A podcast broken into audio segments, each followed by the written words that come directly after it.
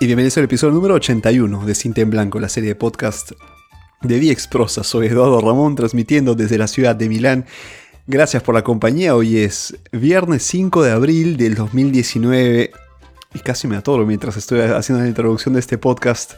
Episodio 81, señores, estamos en plena primavera, estoy ya sudando.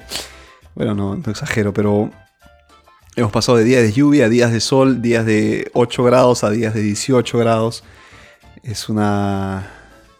Es una locura. Pero bueno, eh, ya hemos pasado por esto antes. Y bien, ¿cómo han estado? Espero, espero bien. Eh, he recibido algunos comentarios en, eh, en Twitter respecto a la, guerra de drones. El episodio número 80.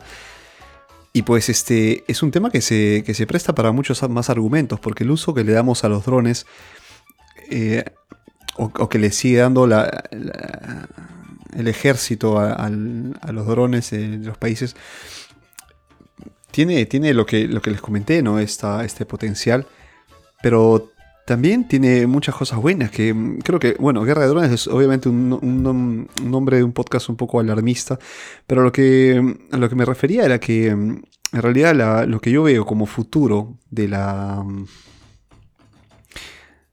de la tecnología en este sentido es, el, más hacia el lado eh, militar, armamentístico, que uno que nos lleve efectivamente a un, progreso como, como, humanidad, ¿no? Que nos lleve, espero que sí sea, espero equivocarme y que se consiga efectivamente una, un, paso adelante como nosotros como, como, sociedad, como humanidad, hacia un mundo que está cada vez eh, más afectado por la contaminación y mucho más eh, golpeado por, ah, por, los inventos que hacemos, del que hacemos uso, ¿no? como la electricidad, el uso excesivo, eh, no mesurado de la, de la, electricidad, el petróleo, los desechos que esto generan, como el plástico.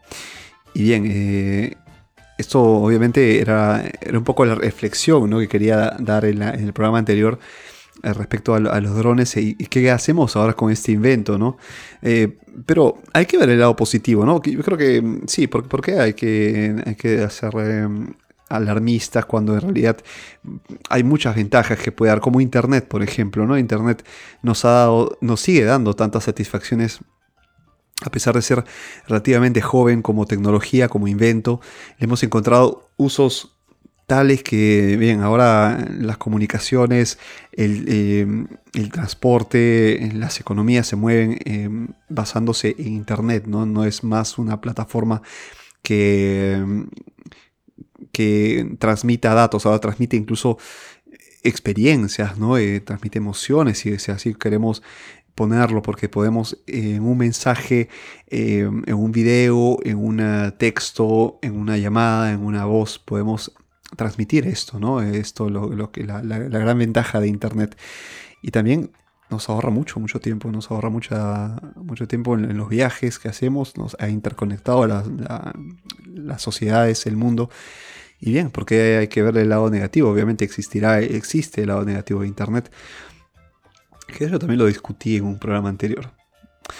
En fin, este. Pero ¿qué vamos a hablar de hoy? Mañana es un día muy importante para Venezuela.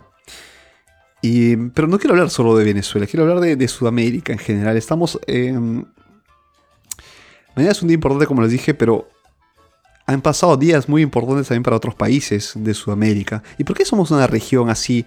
Eh, tan eh, agitada continuamente. Pasamos de crisis, pasamos de crisis políticas a crisis militares, pasamos de, de un este, apogeo económico, social, y de, pronto nos encontramos prácticamente en el piso, bajo un puente, escapando. Esta inestabilidad es algo que continuamente se observa en esta parte del mundo, ¿no? O en esa parte del mundo, porque yo estoy, estoy fuera del, Perú, en mi país. Pero viéndolo desde, desde afuera, o sea, de repente uno que está adentro y estudia, bueno, obviamente las redes facilitan esta experiencia, ¿no? El poder estar comunicado con, con, lo que ocurre en el resto del mundo, pero vivirla, estar ahí, es, es distinto a que uno cuando uno ve desde afuera y dice, mira, en realidad esto es lo que está pasando, ¿no? Y, y tú, siendo parte de una sociedad, siendo partícipe activo, votando, pagando impuestos, trabajando, teniendo a tus, a tus padres, a, tus hermanos, primos, tíos y tías, e, es distinto que, verlo con otros ojos y, darte cuenta que vivimos en una. que Sudamérica vive en una sociedad inestable, ¿no? Que vive una sociedad que, pasa del blanco al negro y del negro al blanco muy fácil, ¿no? Y no existen periodos constantes de grises, digamos, de, unas. Eh, de, unas eh, tonalidades más suaves. Pasamos así, ¿no? Tenemos tenemos esta, esta, estas ganas de, de, salir de, la zona de confort demasiado radicalmente, quizás. O porque nos cansamos, o porque encontramos una esperanza, eh, o porque la, simplemente las circunstancias, puede que existan circunstancias que nos eh, empujen hacia, hacia ese cambio, ¿no? Entonces, sin una responsabilidad y sin una visión a largo plazo de lo que queremos como país, no, simplemente terminamos yéndonos al carajo, ¿no? Terminamos yéndonos hacia cualquier rumbo y después, digamos, hay que salir de acá, ¿no? Y después terminamos cayendo en otro, en otro agujero y tenemos que sufrirnos por, sufrir por 5 o 10 años y después para recuperarnos de la crisis. Y así vamos, es una constante casi, ¿no? Es, dentro de este desorden es una constante. Caemos, nos levantamos, caemos, nos levantamos. Es hora de decir basta esta, a esta especie de, de enfermedad mental que tenemos para, para, no ser coherentes con nuestras decisiones, ¿no? Y no ser coherentes con lo que queremos. ¿Qué queremos como sociedad? ¿Qué quiere Sudamérica? ¿Qué queremos nosotros, sudamericanos, que sea nuestro continente. El programa de hoy se va a llamar Caudillos 3.0.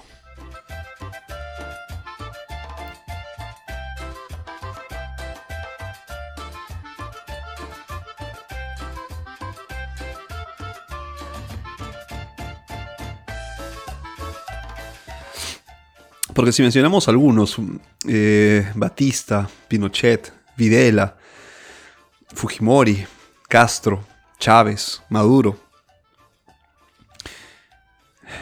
¿Qué otro? Bueno, eh, Somoza. Bien, estamos hablando de, dictadores, estamos hablando de, de líderes en, su momento que llevaron a, sus países desde Cuba, Chile, Argentina, Perú, Nicaragua, Bolivia incluso. Eh, bueno, sí, no, he mencionado a Brasil o Colombia, eh, pero vamos a darnos cuenta que las, que las, eh, que las dictaduras tienen una, digamos, un comportamiento muy común, ¿no? Son eh, militares. ¿Por qué tenemos tanto miedo a los militares? ¿Por qué nos aliamos siempre con militares para, para obtener un objetivo? Para obtener una... bajo control la situación, ¿no? Esto es lo que no me gusta de la. Si tengo que decirlo, de Sudamérica. Es que le vemos al uniforme tal, tal peso, le damos a, este uniforme que. que terminamos cediendo, ¿no? Terminamos eh, rindiéndonos. Porque, claro, ellos tienen la ventaja, tienen armas, saben, saben de estrategia, saben de disciplina. Esto nos falta. Nosotros no tenemos disciplina. En, dentro de nuestra, de nuestra coherencia como, como, como, individuos, vamos por todos lados, porque tú puedes pensar hacia un poco con pensamiento eh, liberal, neoliberal, eh, capitalismo, que no está, no está mal. O sea, es como la religión. Cada, cada, quien tiene sus propias perspectivas. Tú puedes ser un poco más de izquierda, puedes ser un poco más hacia, hacia el centro izquierda el otro siento derecha, pero no tienen por qué insultarse. Eh, si tienes un proyecto de país a largo plazo, cualquier pensamiento es válido. Pero pasa que tenemos estos extremos y este de acá insulta al otro y, nos encontramos que no, tenemos ningún tipo de unidad como país. Entonces lo que, lo que hacen estos dictadores es aprovecharse esas circunstancias, conseguir el poder y después olvidarse de todo lo que prometieron o lo que, por lo que, aquello por lo que lucharon.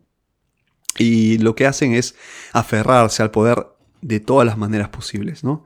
Comprándose los eh, eh, empresas, comprándose, comprando voluntades, comprando votos, ¿no? Entonces te das cuenta que el tribunal, eh, la, la, constituyente, el, de, nuevo los militares, las, las entidades públicas están llenas, llenas de, de estas personas que están afín a lo que quiere el gobierno, o al régimen, o a la dictadura.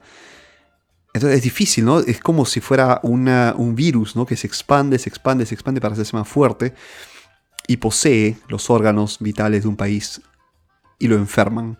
Y al enfermarlo, cuando encontramos la cura, de repente esta cura sigue siendo un otro virus, ¿no? Sigue siendo un virus incluso más letal que mata a este otro, pero se apodera de nuevo de las partes vitales del, del país y caemos y recaemos. Entonces es un país que no termina de, bajar la fiebre, ¿no?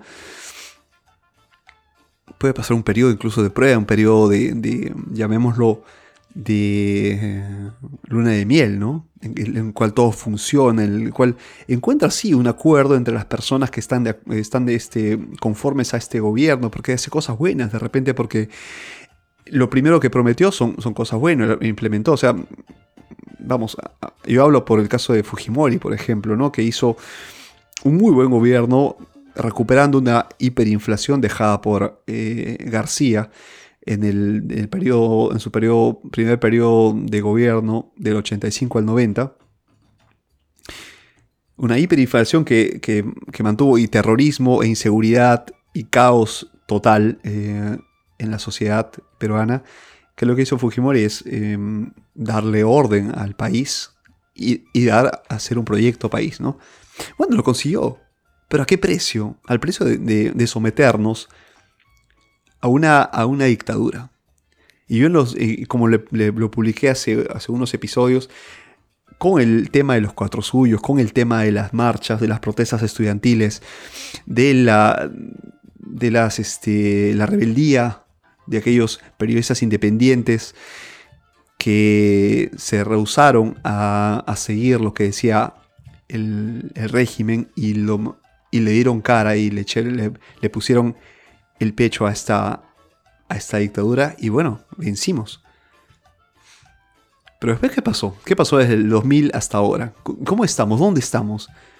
Estamos todavía erradicando lo que queda de esta enfermedad y en el tiempo hemos ganado nuevas enfermedades. O sea, la corrupción está metida de tal, a tal punto que somos tan vulnerables que podría llegar otro personaje que se apodere de pronto.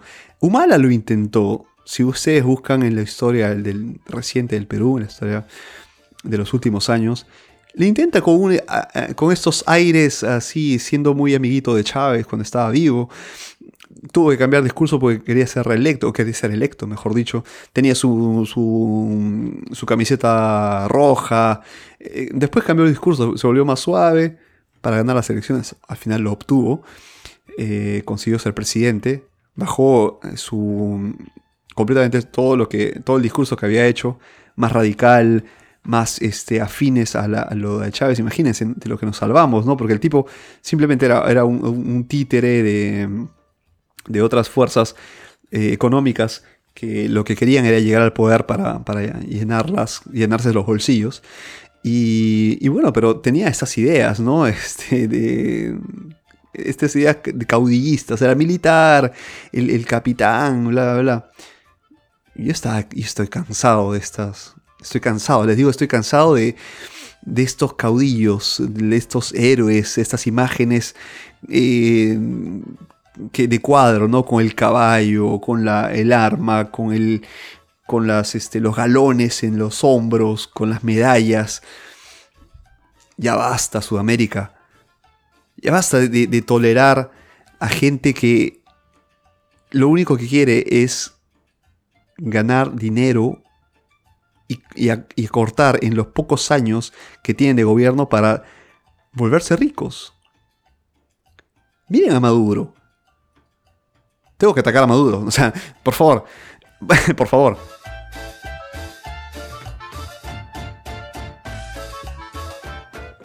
Bien, este. Tengo, que hacerlo porque mañana es un día muy especial para, para Venezuela en la marcha de Guaidó hacia la, hacia la libertad. Tiene todo mi apoyo. Eh, yo no puedo creer que, haya gente que crea todavía que hay ataques eh, tan, este, tan violentos ¿no? hacia, hacia, este, este personajillo eh, que también ha, poseído, se, ha sido, cree ser poseído por Chávez cuando en realidad no es más que otro títere, solo que es un poco más despiadado, no, tan, no al, nivel de, de Humala, ni, punto de comparación.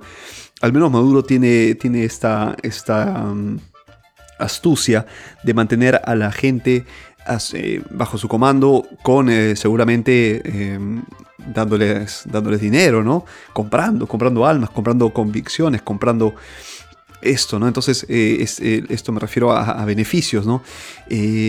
Entonces, ¿quién no ve la realidad del día a día, la falta de agua, de luz, eh, de estar todo el tiempo pensando mm, si mañana tengo que ir a trabajar, si, me alcanza el, dinero, si mañana voy a comprar algo y el precio va a cambiar, cómo ajusto los sueldos si soy alguien que doy trabajo? Eh, entonces, a, lo que voy es este. Si mañana es un día tan importante para Venezuela, hay que hacer que, que valga la pena un día así. ¿Ok? Hay que ser que una, una, cosa así. Porque les digo, creer a alguien que dice que con un francotirador puedes derrumbar una central eléctrica que, que, lleva años, no solo ahora, lleva años custodiada por militares que incluso en, los cargos dirigenciales, en las jefaturas, está llena de militares o sea, no me jodas, que te venga un francotirador y desde no sé dónde apunte justo en el lado preciso para arruinarte, ¿no? O sea, si este francotirador estuviera exactamente en Venezuela, estuviera vivo, yo creo que en vez de darle hacia la central eléctrica, hubiera dado en la frente entre las dos cejas de Maduro, ¿no? ¿O no?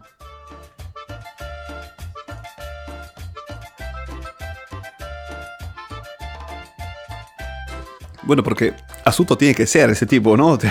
si tiene tanta puntería, vamos, coño.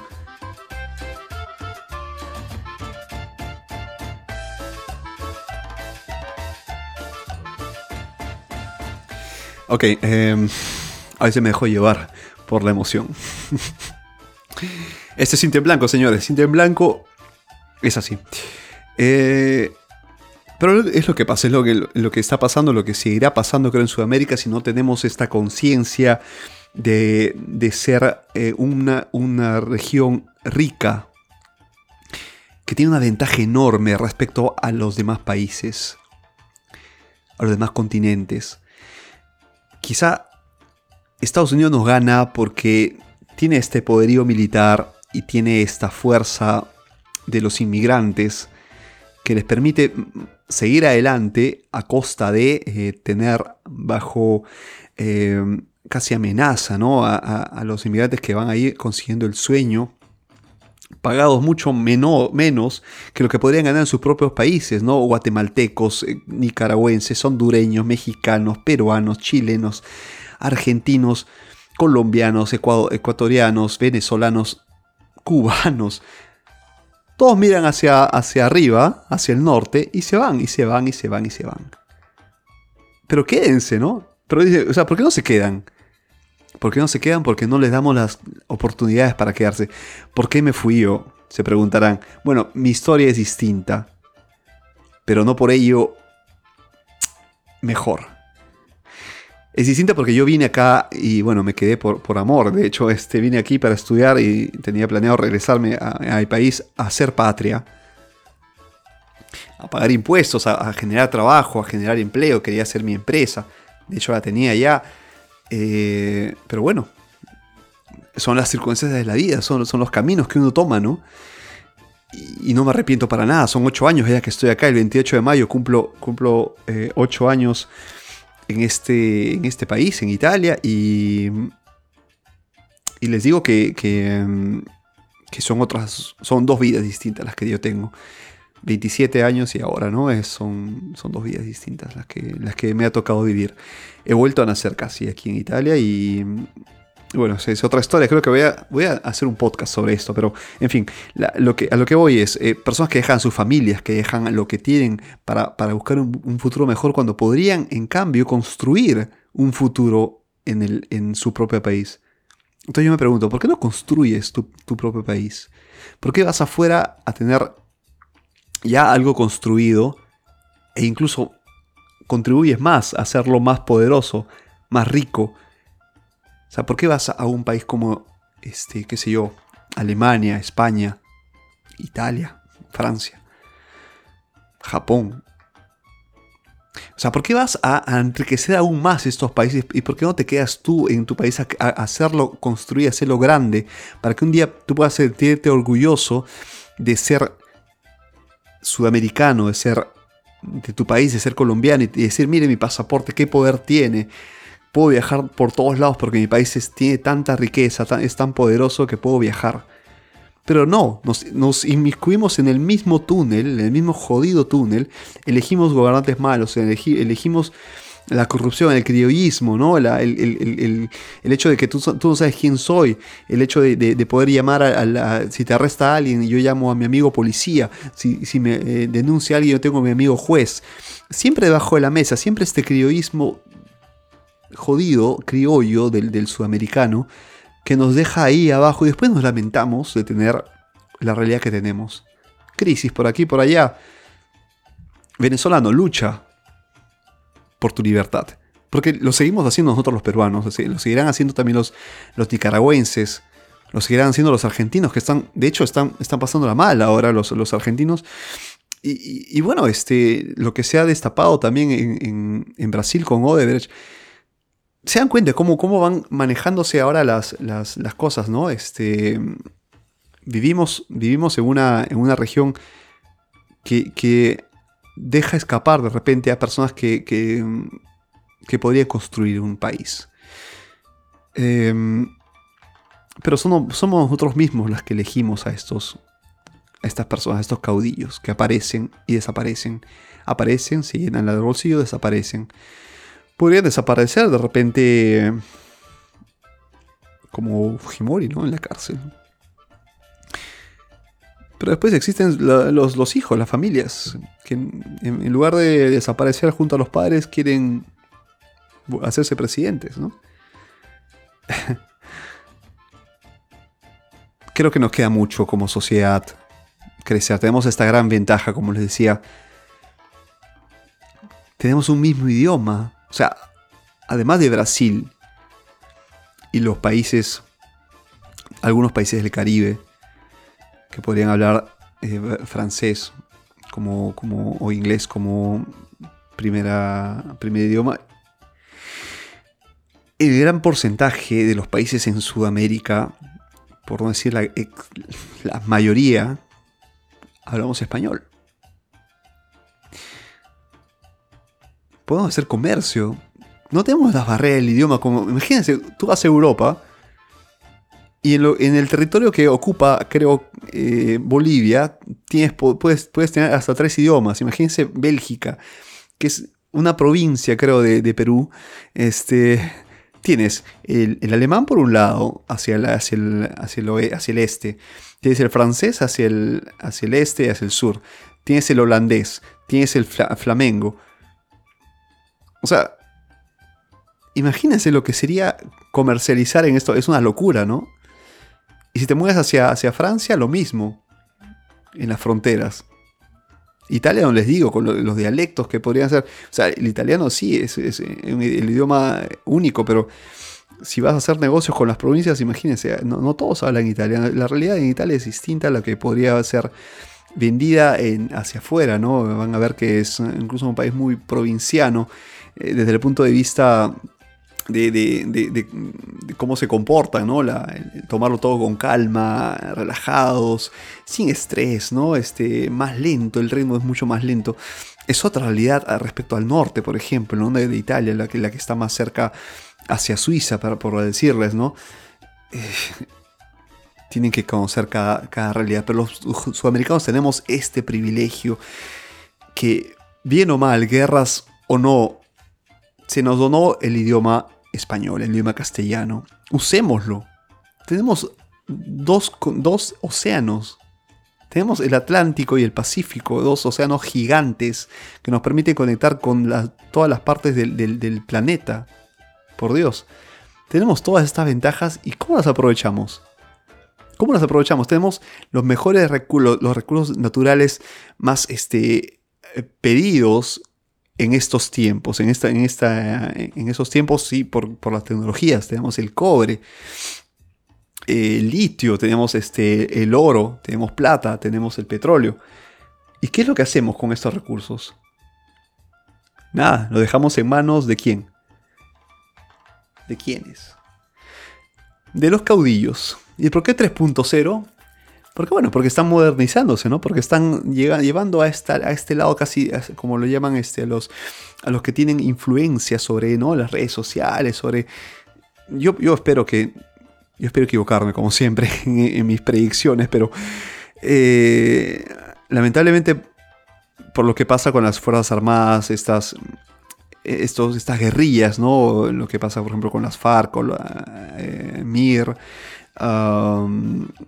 o de repente este, los montoneros, ¿no? Eh, en fin, este, son, son estos, este, estas guerrillas que, también habría que erradicar, habría que controlar, ¿no? Porque no hace bien luchar contra tus propios connacionales, matarlos, torturarlos. La violencia no lleva a nada bueno. La violencia genera más, más violencia. Pero llega, llega un punto de hartazgo. Llega un punto en el que tú dices, no más, basta. Ya me quitaste el agua, ya me quitaste la esperanza, ya me quitaste... El agua me refiero a la vida, porque el agua es vida. Y me quitaste la vida, me quitaste la vida, me quitaste la esperanza de vivir aquí, ¿no? Mis, parientes están viajando por el mundo, están siendo considerados casi ciudadanos de segunda clase, porque cuando uno emigra lo miran como que ¿por qué lo hizo? ¿no? ¿Por qué no vas a luchar por tu país? Te miran mal, te miran raro, te miran, oye, vete a luchar, ¿no? Este, vienes aquí a, quitar el trabajo, vienes aquí a... Son muchas las, las, barreras que tiene una, una, persona que emigra, pero ¿por qué? ¿Eh? Entonces, de nuevo, este, Sudamérica tiene demasiado potencial, pero no lo aprovechamos, no, no, generamos industria, no, no elegimos a nuestros gobernantes para hacer esto. Y en esto creo que tiene mucho que ver nuestro pasado, nuestra historia, y no hemos sabido corregir el rumbo, no hemos sabido eh, manejarnos bien, no hemos sabido elegir bien a quien nos manejen, que tiene más, mejor sentido en la palabra, y, estamos sufriendo las consecuencias de esto, ¿no? Y, y peor aún, cuando pasa algo grave que afecta a nosotros como continente, eh, las, las, las, decisiones están divididas, ¿no? Pero miren, por ejemplo, la Unión Europea. La Unión Europea es son distintos países con muchas culturas puestas es en un solo en un solo gobierno, un club llamado la Unión Europea, eh, con sede en eh, Bruselas, que prácticamente tiene ya un, gobierno que dicta a los demás países miembros, que de hecho también pagan su cuota, porque pertenecen a la, a la Unión, y tienen que respetar lo que se dicta en este, en, esta, en este Parlamento Europeo se tiene que hacer. Presentar un proyecto económico. Si te dicen, oye, no te aprobamos, no te damos dinero, te vamos a bajar el rating, tienes que adecuarte. Si no, está fuera. Y si un país de la Unión Europea está fuera, está fuera del mundo. Porque solos no puede conseguirlo. En grupo sí. ¿Y qué hacemos los sudamericanos? Lo mismo. Estamos cada quien chiquititos, chiquititos, a pesar de que territorialmente somos enormes, tenemos un vasto espacio geográfico para desarrollarnos, jugamos cada quien por, su lado.